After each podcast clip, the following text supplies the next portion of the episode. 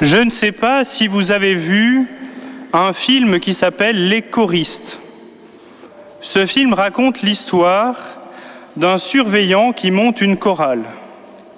Mais si vous vous souvenez bien du film, il y a un personnage attachant, le jeune Pépinot.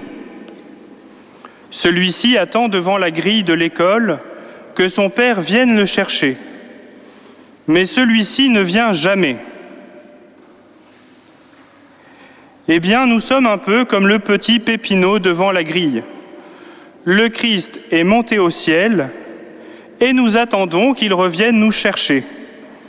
Il le dit lui-même, Désormais je ne suis plus dans le monde, eux ils sont dans le monde et moi je viens vers toi. Nous aussi nous sommes comme des orphelins, nous aimerions franchir la grille pour rejoindre le Christ. Les apôtres, eux, ont connu deux fois le départ du Christ. D'abord, il est mort, puis il revient en ressuscitant. Et voilà que maintenant, il s'en va vers le Père, et c'est l'ascension. Mais, on vient de l'entendre, les apôtres vont se réunir tout de suite après. Tous d'un même cœur étaient assidus à la prière. La première action qui suit l'ascension, c'est la prière commune. Le Christ avait préparé son départ. Il leur avait dit, Moi je suis avec vous tous les jours jusqu'à la fin du monde. Ou encore, il dit à son Père, J'ai manifesté ton nom aux hommes, et eux, ils ont gardé ta parole. Mais les apôtres se souvenaient aussi de quand deux ou trois sont réunis en mon nom, je suis là au milieu d'eux.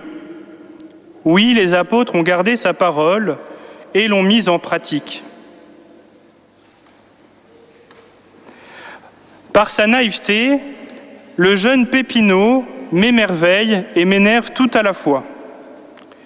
Il semble ne pas comprendre que son père l'a abandonné. Il croit qu'il reviendra. Si j'amène cette situation à notre temps, c'est un peu parfois l'image que l'on peut donner.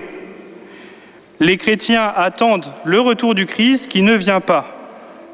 Et sans la foi, les gens qui n'ont pas la foi ne comprennent pas, ils ne peuvent pas comprendre notre attente. Alors que nous, comme chrétiens, on est vraiment dans cette attitude, celle de Pépinot. Nous attendons, nous attendons encore, et parfois depuis longtemps. Et notre attente, pardon, se fonde dans notre foi à ces paroles que nous entendons chaque dimanche. Si nous prenons un peu de hauteur, nous pouvons aussi voir dans ce discours du Christ la récapitulation et l'accomplissement de sa mission.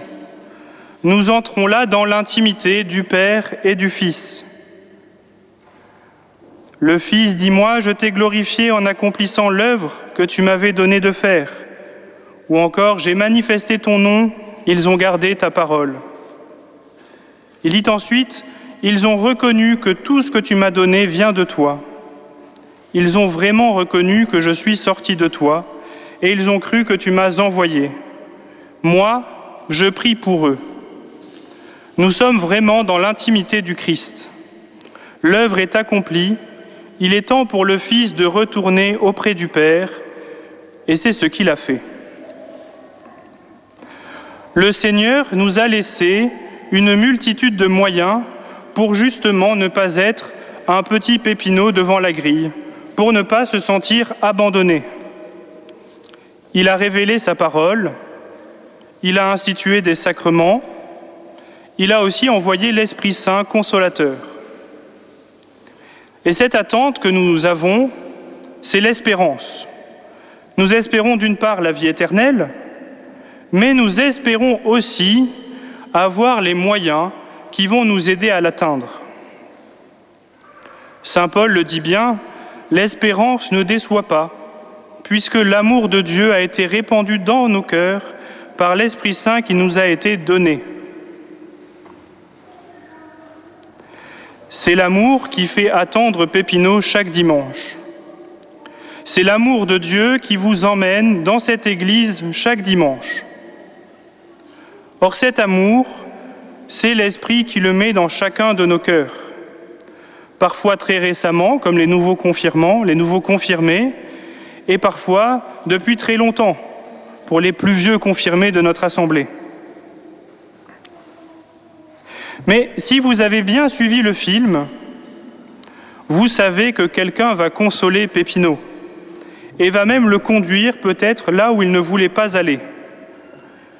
Et la Pentecôte approche à grands pas, et bien que nous attendons le Fils, c'est sur l'Esprit que nous avons les yeux rivés. Saint Paul nous dit, marchez sous la conduite de l'Esprit Saint. Nous regardons cette fête, cette descente de l'Esprit, mais n'attendons pas dimanche prochain pour vivre de cet esprit, sans quoi on risquerait de passer à côté de ses fruits, l'amour, la joie, la paix, la patience, la bonté, la bienveillance, la fidélité, la douceur et la maîtrise de soi. Alors oui, peut-être que nous souffrons comme chrétiens, un peu comme Pépineau qui pleure son père, ou comme Pépineau qui souffre des les moqueries des autres écoliers. Mais voilà, le Christ nous promet d'être avec nous tous les jours. Il prie pour nous. Ayons confiance, espérons dans l'amour du Christ. Et si jamais nous avons peur, si jamais nous nous sentons seuls, alors ayons le réflexe apostolique, à savoir celui de la prière commune Priez en famille, priez dans votre église, venez au Vêpres le soir par exemple à 19h. Mais le Christ, quand deux ou trois sont réunis, est au milieu de nous. Il apaisera nos cœurs. Comme nous l'avons entendu dans la deuxième lecture, dans la mesure où vous communiez aux souffrances du Christ, réjouissez-vous, afin d'être dans la joie et l'allégresse quand sa gloire se révélera.